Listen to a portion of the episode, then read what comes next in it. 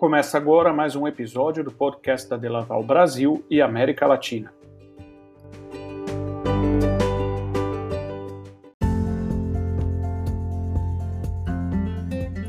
A Delaval foi fundada há mais de 130 anos e é líder mundial em equipamentos e soluções de ordenha para produtores de leite, o que possibilita a produção sustentável de alimentos, garantindo a qualidade do leite e a saúde animal. As soluções de Laval são usadas por milhões de produtores de leite ao redor do mundo, todos os dias.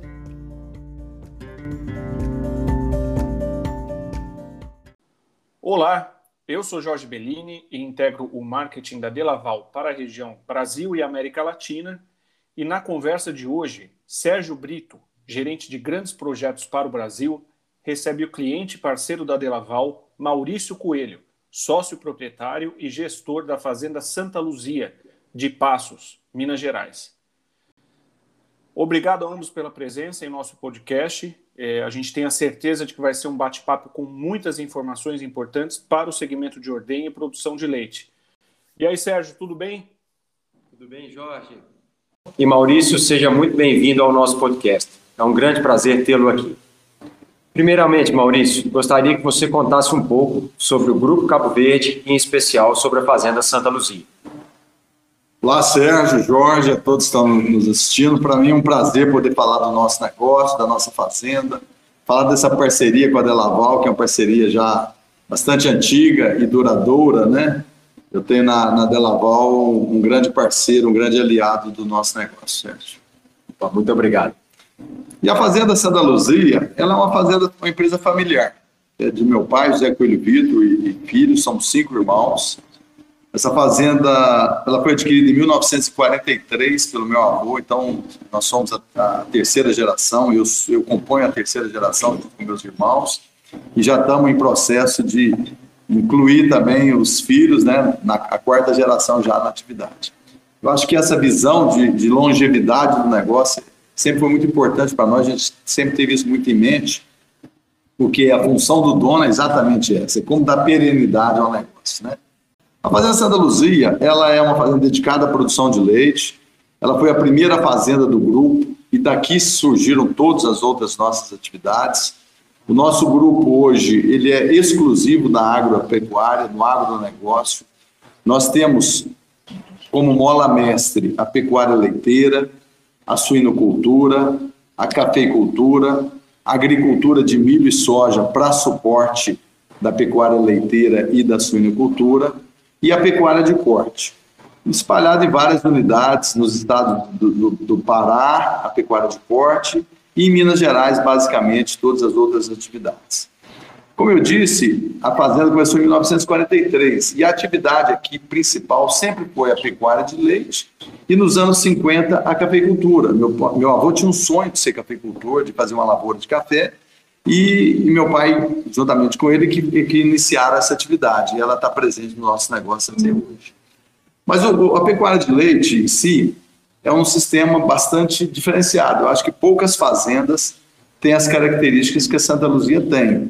É uma fazenda que conseguiu crescer, fazer escala, num sistema quase que único. É, uma, é, uma, é uma, um sistema que, que compõe por muito pasto, né, pastos irrigados, é, altas taxas de lotações, mas também um pouco de confinamento. Então, hoje nós temos o pré-parto e a maternidade em confinamento de compost barna e o pós-parto inicial, que são as primeiras três a quatro semanas da vaca também em compost barna.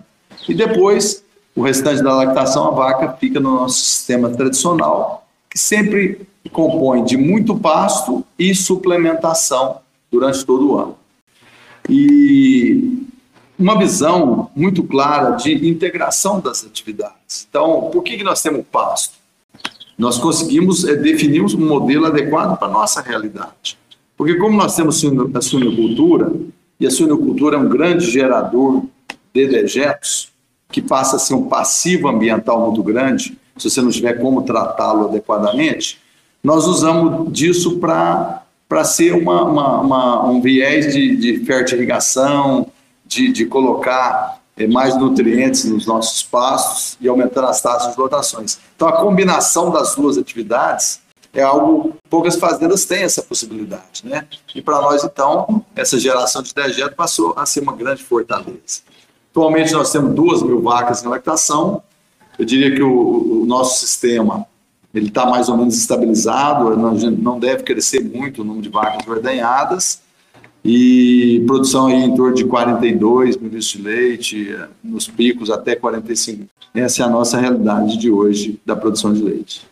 Porém, vocês não virem uh, só a receita do leite, não é a única fonte de renda para a fazenda. É, vamos falar na Santa Luzia, né? A, a, o, aqui o negócio é o negócio do leite. Ele está composto, basicamente, por 70% da receita é vindo da produção de leite e 30% vindo da venda de animais e genética. O que, que é isso? É venda de animais para produção, é venda de sêmen, nós temos vários touros em central de disseminação, e venda de embriões, que hoje também é um, é um, um carro-chefe importante que, que a gente trabalha, certo? Então, o nosso negócio de leite é isso. Estabilizado, como já está em 2021, nós temos uma venda de praticamente mil animais por ano. Esse ano a gente está entrando com regresso de de mais ou menos quase um real por litro de leite com a venda de animais. Então, é algo bastante expressivo para a nossa realidade. É, a fazenda, por ser uma fazenda diversificada e ter atividade de sinocultura, é uma fazenda que também tem um ritmo de crescimento muito grande. Você vê, a gente está sempre muita obra, né? Mas a fazenda hoje tem em torno de 50 funcionários no setor de leite e quase que outro tanto nas atividades de suporte, que são é, construções, manutenção de cercas, é, oficina, almoxarifado, escritório. Então, diretamente na produção de leite, hoje são 50 colaboradores. Maurício, e como é tratado o tema sucessão familiar dentro do Grupo Cabo Verde? Olha, é uma preocupação grande que a gente tem. Como eu te disse, a função nossa como dono é perpetuar o negócio e constituir uma equipe para tocar essa atividade. Então, nós estamos perseguindo esses objetivos, temos hoje uma equipe bastante envolvida, bastante qualificada. Mas temos que preparar a próxima geração. É, meu e meus irmãos estamos na geração dos 60 anos, eu fiz 60 anos agora, então nós, nós somos a geração dos 60 anos. E eu não sei quantos anos produtivos a gente tem a mais. Se for pelo que meu pai teve, meu pai foi muito bem até os 80, então teremos 20 ou teremos 15, eu não sei falar. Mas o fato é que nós temos que preparar a equipe. Hoje nós temos já três membros da quarta geração que já estão na atividade. Mas a verdade é que nós temos pouca reposição. Hoje nós somos cinco irmãos na atividade, né, todos trabalhando no negócio, cada um toca um segmento, é, três na atividade de produção e dois na parte de controles. E nós temos até agora três da, da quarta geração. Então, assim, a gente tem um pouco de carência nesse sentido. Isso aumenta o nosso desafio, no sentido de começar a profissionalizar a parte da gestão. E eu acho que é uma coisa que a gente já está vislumbrando como uma necessidade, né? Realmente profissionalizar, para que o negócio, então, perenize. Nós podemos estar falando hoje uma fazenda que tem 80 anos, que ela possa ir para 100, para 120, dobrar essa, essa vida útil dela. Então, é, o que, que nós já temos trabalhado? Hoje nós somos uma holding familiar, todos os nossos patrimônios estão colocados nessa holding e cada um de nós cinco somos acionistas dela.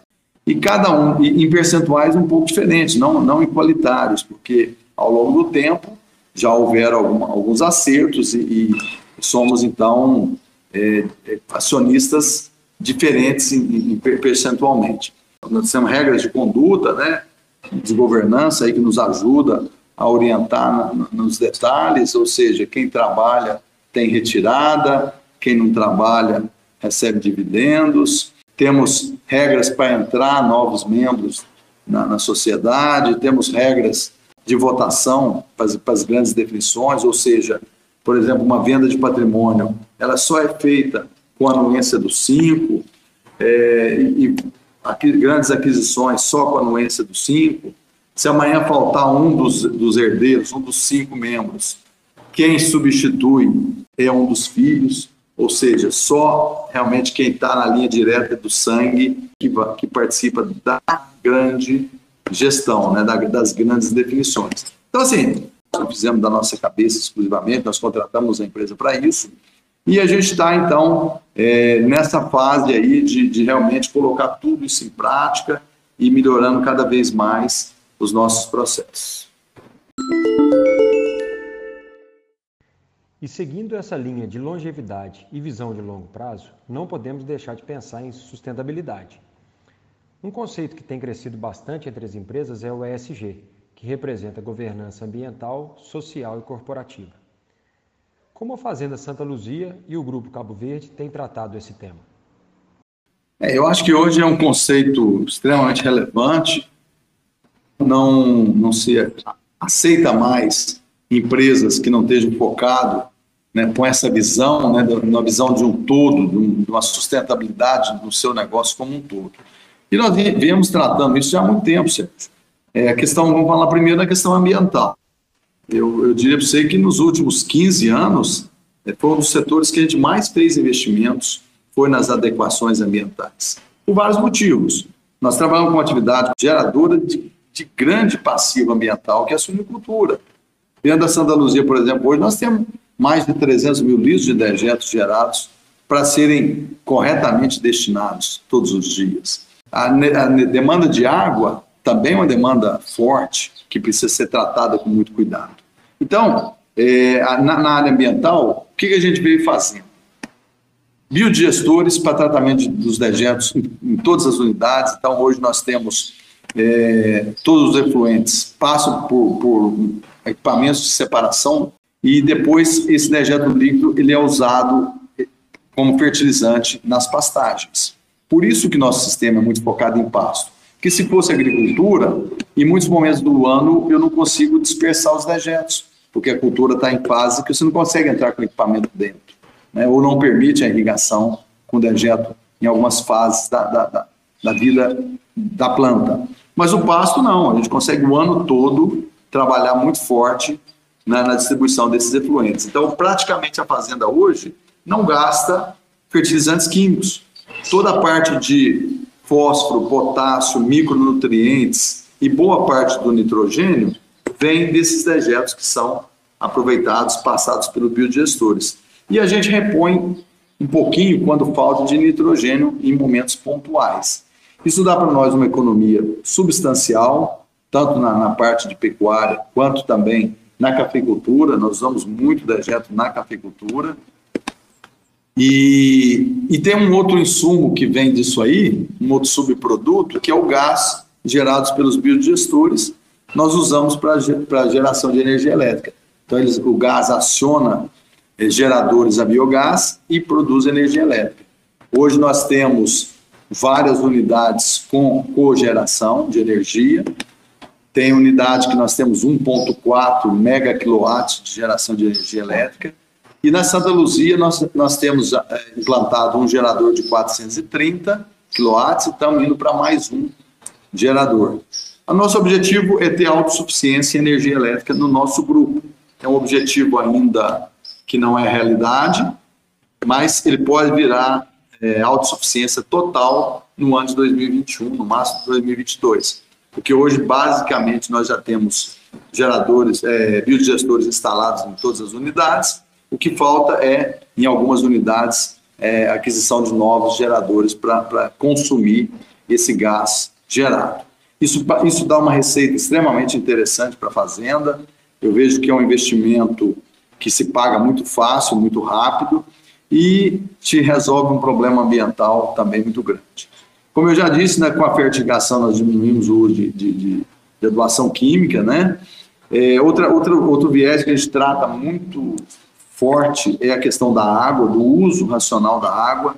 A gente tem que entender que a água é um insumo finito, é um recurso finito, que nós temos que tratá-lo de uma forma muito responsável, e a fazenda faz isso. Como nós dependemos de irrigação, dependemos de água para bebida dos animais, precisamos de água para as irrigações das pastagens, para limpeza de estrutura, é, ou seja, é uma fazenda que consome muito água. Então, o que, que a gente fez? Nós cuidamos de fazer grandes reservatórios, com, tudo com outorga, certinho, grandes depósitos de água, represas, contenções grandes, barramentos grandes, que nos permite ter a facilidade de retenção de águas de chuva. Então, nós não dependemos dos mananciais para extrair essa água, nós dependemos de chuva para reabastecer esses reservatórios.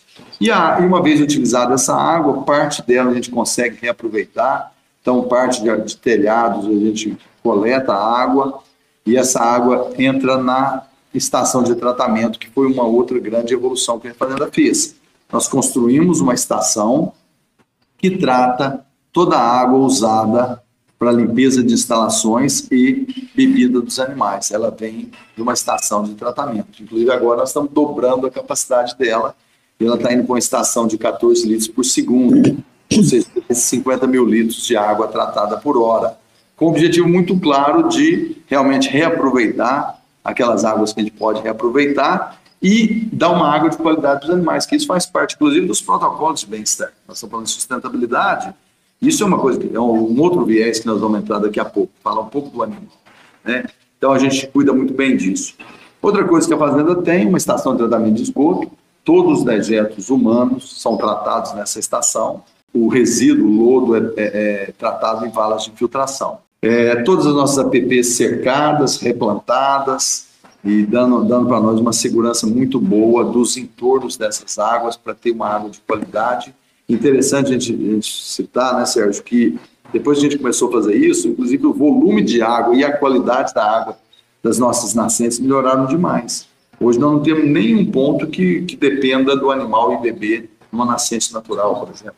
Ele bebe tudo em caixa d'água, em caixas d'água, vindo dessa estação de tratamento, e as áreas de, de, de, formação de água ou de preservação das águas estão totalmente preservadas e cercadas Outra coisa que a gente fez nos últimos anos, que também tem dado um impacto muito grande, foi a é, construção de uma biofábrica que multiplica micro-organismos de cepas naturais do meio ambiente, do, do, das nossas áreas de mata, também é, fungos e bactérias de cepas comerciais.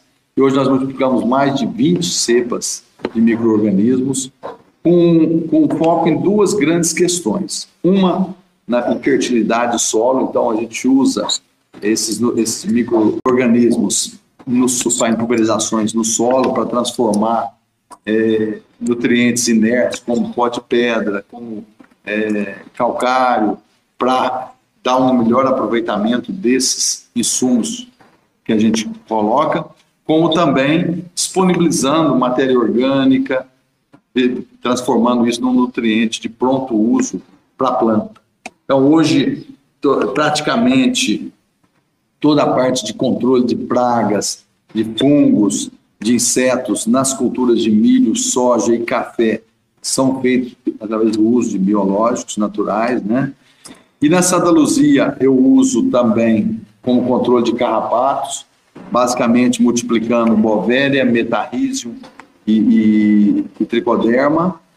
E também usamos na pulverização das áreas das pastagens do bio, dos bezerreiros, daquelas áreas que a gente tem uma grande concentração de animais, como as áreas comuns de, de, de alimentação. A gente também pulveriza a cada 15 dias com esses micro-organismos, com um objetivo muito claro de, de manter um equilíbrio.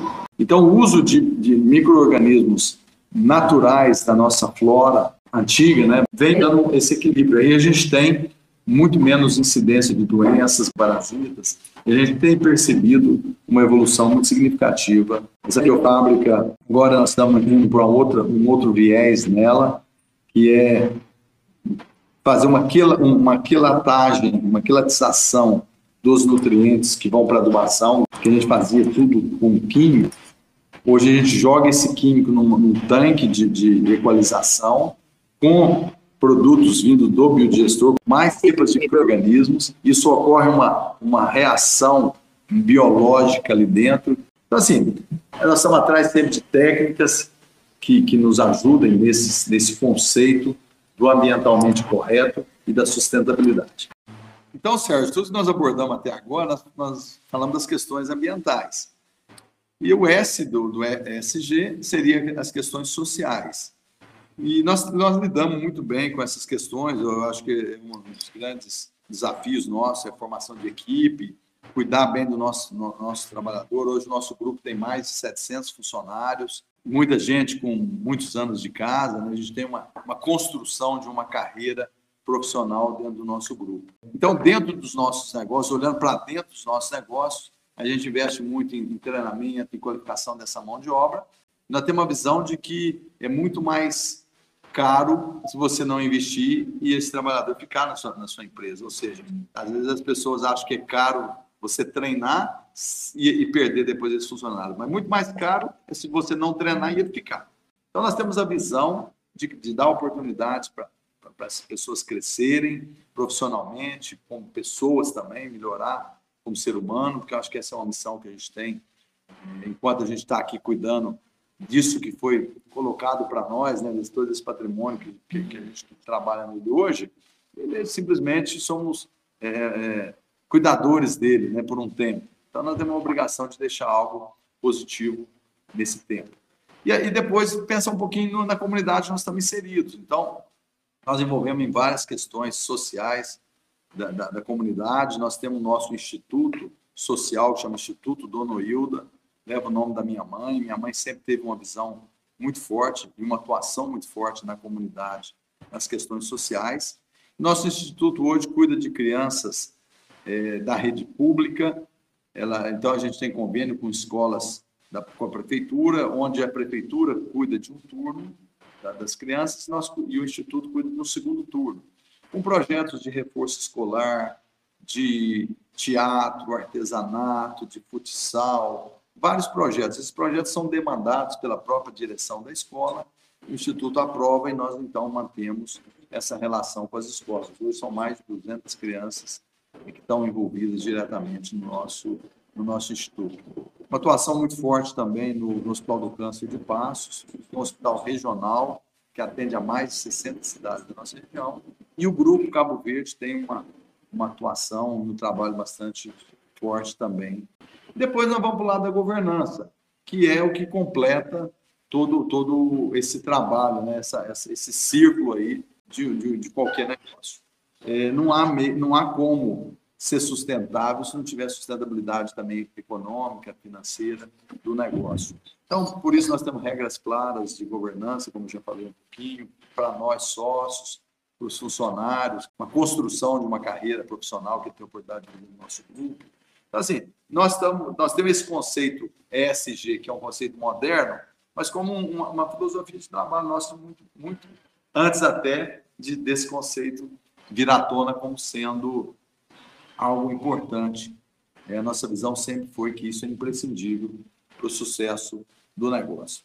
Fazendo um resumo disso aí, sabe, Sérgio? Há pouco tempo eu tive num evento com a Temple Grandin.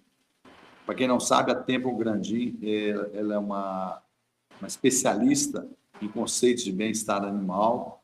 Ela foi responsável pela construção, por vários modelos de construção moderna de instalações com a visão do, do animal, né, do bem-estar animal. E uma, uma das respostas que ela, que ela fez, quando perguntaram para ela sobre sustentabilidade, no, no, no, sentido mais amplo da palavra, ela falou o seguinte: olha, é difícil definir por completo a, a, a questão da sustentabilidade, mas eu vou falar mostrando aquilo que não é sustentável. Então, se você tem um negócio que você não cuida do, do, dos dejetos que, que a sua atividade gera, não é sustentável. Se você não cuida da, da, da, do solo, da terra, que está gerando a, os alimentos do seu negócio de forma responsável, também não é sustentável. Se você não, não, não dá a condição de vida, qualidade de vida para os seus funcionários, não é sustentável. Se o seu negócio não contribui para gerar renda para os sócios e melhoria de qualidade de vida para o entorno da comunidade que ele está inserido, também não é sustentável. Então você começa a ver que, na verdade, a sustentabilidade tem que ser o nosso objetivo de vida. Nós temos que fazer do nosso negócio um negócio que seja bom para os sócios, que seja bom para as pessoas que trabalham nele, mas que seja bom, bom também para a comunidade que a gente está inserido nele. Excelente. E você então falou muito, Maurício, nessa sua resposta sobre a questão de inovação nas diferentes áreas, né? Lógico, tratando o grupo como um todo. Agora eu queria que você comentasse um pouco e falasse um pouco para a gente sobre o impacto das novas tecnologias, especificamente na pecuária de leite. Olha, Sérgio, é, a nossa visão sempre foi uma visão de, de estar à frente do nosso negócio, sem qualquer pretensão, mas nós sempre fomos modernos no sentido de, de ado, ado, adoção de novas tecnologias. O meu avô já era, você pegar na, na, década de 40, de 50, ele já era um homem moderno da sua época. O meu pai, eu acho que foi o grande diferencial que aconteceu tudo, nesse meio todo aí, foi o meu pai, sempre muito é, afoito por tecnologia, por investimentos em melhorias. Então, acho que a gente herdou muito dele esse conceito de estar sempre atualizado dos nossos negócios. Então, é verdade que você mesmo, é, a Delaval, é testemunho de quantas coisas inovadoras nós fizemos aqui na Santa Luzia, né? E eu vejo que isso é, é, dá para nós uma vantagem competitiva, porque a gente tem ao nosso lado parceiros em cada segmento que trazem em primeira mão as inovações, podemos ter a oportunidade de, de, ser, de ser quase que lançando muitas tecnologias. Não que seja fundamental, mas nos coloca em uma posição de, de vanguarda. Eu acho que isso é importante. Então, o que a Fazenda tem hoje que eu diria para você que é inovador? Primeiro, o sistema de gerenciamento do rebanho. Então, as duas salas de ordenha nossas é, tem o sistema Delco, que fazem, fazem a gestão da ordenha em si, né?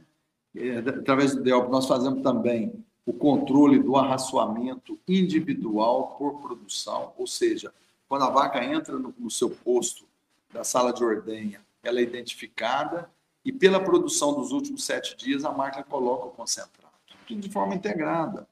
Isso faz para nós uma racionalidade do uso de concentrado muito grande, que é um dos grandes itens de custo da pecuária leiteira, é o uso de concentrado. Então, isso facilitou demais a gestão da alimentação na fazenda. É, nós temos também associado ao DELPRO a possibilidade do, do, do, uso do portão de separação. Então, os animais, ao saírem da ordenha, passam pelo portão de separação. E eu tenho a possibilidade de fazer qualquer manejo, simplesmente gerando um relatório prévio e a máquina separa os animais que eu preciso. Então, se eu vou fazer reprodução, por exemplo, às terças-feiras, eu gero um relatório, a parte dos animais. Quando o veterinário chega lá para fazer a reprodução, todos os animais que ele precisa estão apartados. Com uma assertividade de mais de 88%. É muito difícil a gente ter que buscar um animal que não foi apartado pelo portão. Então, é uma assertividade muito grande. Isso melhora a questão do bem-estar, porque você faz tudo isso sem gerar qualquer estresse. Uma eficiência de mão de obra incrível, né? Então, eu não gasto ninguém para esse tipo de manejo. É, outra coisa importante que a gente fez foi a construção da rotatória. Estamos até com planos futuros aí, quem sabe fazer mais uma dentro dessa. Mais uma, temos hoje uma rotatória de 40 postos, que a gente ordenha mais ou menos 200 vacas por hora, com três homens, com três funcionários. Então, dá uma, uma otimização muito grande da mão de obra. Então, essa visão de, de, de, de estar na frente da tecnologia, Sérgio, sempre foi algo que nos, nos motivou muito. Temos também, falando um pouquinho, do, da, não só da ordenha, mas todo do sistema, nós temos uma estação meteorológica em todas as nossas fazendas, então, de forma online, eu consigo ver se choveu na propriedade, qual é a temperatura. De manhãzinha, por exemplo, você abre e você consegue distribuir serviços né, de forma mais assertiva. Você ia adubar você não ia adubar, choveu, vamos lá e vamos adubar. Ou seja, a gente tem essa facilidade, acho que são mais de 12 ou 13 estações meteorológicas que nós temos nas fazendas para nos ajudar nesse sentido. Temos um sistema que gerencia a parte da irrigação, a gente sabe que o uso da água tem que ser racional, a energia elétrica é um insumo extremamente caro também hoje, então a gente faz uma gestão dessa irrigação, só irriga aquela fração que precisa com a quantidade que precisa. Antes da gente ter esse sistema, era muito comum a gente ter uma irrigação muito maior, um volume muito maior do que necessário. Então, se desperdiçava água, desperdiçava energia elétrica e ainda diminuía o resultado de, de crescimento da planta. Então, hoje a gente faz uma gestão muito mais pontual e muito mais eficiente desses recursos. Tudo isso é possível graças à tecnologia. E quanta coisa está vindo aí para nos ajudar, né? A internet das coisas aí tem trazido coisas incríveis para a gente ter muito mais eficiência, conseguir monitorar coisas que no passado a gente não conseguia. É a própria atividade de, de animais, nós não temos nada nesse sentido. Mas nós estamos vendo aí o tanto que os monitoramentos de animal têm sido eficientes no sentido de buscar observação de cio, de detectar precocemente doenças. Então, acho que tem uma, uma gama de coisas vindo aí que vão ser extremamente revolucionárias no sistema. E olhando um pouco para frente, Maurício, quais são os maiores desafios que você vê para a atividade leiteira nos próximos anos? Os desafios são muitos. Eu acho que a gente vive de desafios mesmo, né? Eu vejo que um primeiro grande desafio que nós temos é como dar longevidade para esse negócio. Eu fico sempre pensando é, que se o que nós estamos construindo hoje vai ser adequado para o futuro, né? Se a estrutura que nós estamos criando, se ela então vai estar atuante daqui a alguns anos. Por isso que nós então estamos sempre correndo no sentido de atualizar os nossos negócios. Então, a perpetuação e a longevidade do negócio eu acho que é um desafio grande que qualquer empresa tem. Segundo, que eu acho que é construir a equipe para tocar esse negócio. Né? Então, é sempre um desafio a formação de equipe, mas muito mais que a formação é a manutenção dessa equipe. E outro, outro desafio que eu, que eu vejo é continuar crescendo na atividade, ou seja, as escalas elas estão sempre é, sendo acrescidas. Então, eu tinha uma, uma vontade de produzir 10 mil de leite. Nós chegamos em 10, vimos que 10 mil não era suficiente. Fomos para 20, fomos para 30, hoje tem 40 mil de leite. Será que nosso, nosso ponto de equilíbrio, nosso, nosso número ideal não seja 50 mil? Não sei. O fato é que nós temos que estar abertos para sempre pensar em crescimento de forma sustentável. Né? Tudo tem um limite, mas eu vejo que a Santa Luzia ainda não chegou no seu limite. Nós podíamos ir um pouco mais além de tudo que a gente fez até agora. Então, eu acho que se a gente tiver essa visão, certamente nós vamos estar com o nosso negócio em dia para o futuro, né, que já está aí. Como esperado, uma conversa excelente, Maurício. Uh, em nome da Delaval, agradeço sua participação em nosso podcast e gostaria de deixá-lo à vontade para passar uma mensagem para os nossos ouvintes. Ok, Sérgio. Não, eu agradeço. Acho que é um bate-papo realmente de, de, de, parceiros, né? Eu, eu tenho essa visão, você sabe muito bem disso. É a visão de, de ter algumas empresas, não muitas, mas poucas empresas parceiras do nosso negócio, cada uma no seu segmento, e essa parceria ser, ser uma parceria forte e verdadeira. Então, eu tenho na Delaval realmente uma grande parceira que nos traz a solução para as nossas demandas relativas a a tudo que é equipamento para a linha animal. Né? Acho que isso é, é, importante. O recado que eu quero deixar, não é nem recado, mas é, é a, minha, minha visão do negócio, é que a atividade leiteira é uma atividade extremamente complexa, demanda muito dia a dia, é né? uma atividade que não dá para você tirar férias dela e ficar vir aqui eventualmente. É uma atividade que o dia a dia absorve bastante. Né? Então, Quanto mais organizado a gente está, a gente consegue fazer isso de uma, de uma forma muito mais tranquila. Mas é, só faz bem feito quem gosta do negócio. Então, eu tenho certeza que aí eu quero chamar meus companheiros de, de produção, né? Que aqueles que gostam da atividade realmente têm que dedicar esforço no sentido de, de cada dia transformar ela numa atividade mais produtiva e mais interessante eu acho que o número de fazendas de produção de leite está caindo, vai continuar caindo, como fez no mundo inteiro, por, por várias razões. Porque, primeiro, que nós temos as oportunidades que estão no nosso entorno que não pode deixar de serem observadas. Então, muitas propriedades passaram a ser objeto de valorização imobiliária e a pessoa tem que sair da atividade mesmo para dar espaço para outras demandas que a própria comunidade precisa. Muitas propriedades não têm sucessão, então não foi construída uma sucessão, essa propriedade também vai deixar Outras deixam por, por, por opção mesmo, porque vê que a agricultura, por exemplo, hoje é mais interessante do que a pecuária mas vai ficar aqueles que são convictos da atividade e que estão investindo nela, que ao longo dos anos vem colocando investimentos e colocando e deixando a atividade atualizada. É aquele, aquele produtor que ficou 20, 30 anos sem investir na atividade, não vai ser hoje que vai conseguir atualizar o seu negócio. Então é um processo, né? Então eu vejo que os produtores de leite no Brasil estão dando um show de, de, de crescimento, de evolução. Se você pegar a qualidade de leite hoje, que no passado a gente tinha N questões aí para falar, hoje nós temos a leite de altíssima qualidade comparável aos melhores do mundo.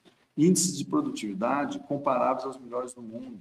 Então, assim, nós não temos nada, não estamos nos faltando nenhuma tecnologia para nos inserir no mesmo patamar de competitividade que o mundo tem.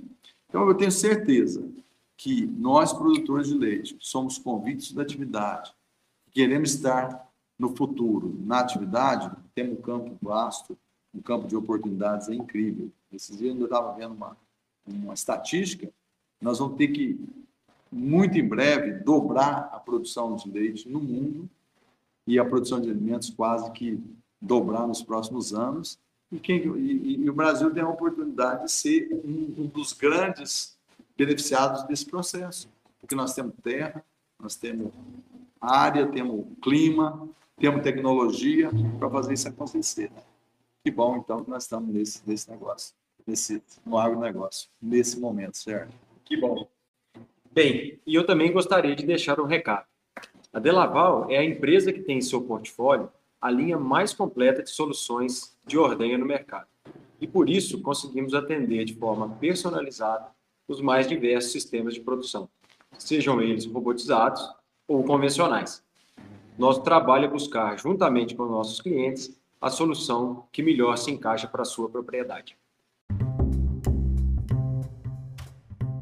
Obrigado, Sérgio. Obrigado, Maurício. Foi uma excelente oportunidade para nós conhecermos um pouco sobre a Fazenda Santa Luzia, o Grupo Cabo Verde e aos nossos ouvintes, uh, pedimos que acompanhem o podcast da Delaval e os próximos episódios focados em grandes projetos.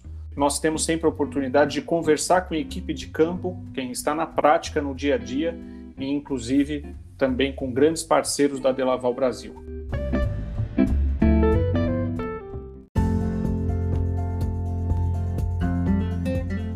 Termina aqui mais um episódio do podcast da Delaval Brasil e América Latina. A Delaval fornece soluções totalmente integradas para melhorar a produção diária de leite, a saúde animal e a qualidade de vida. Esperamos você para acompanhar o nosso próximo episódio. Até lá!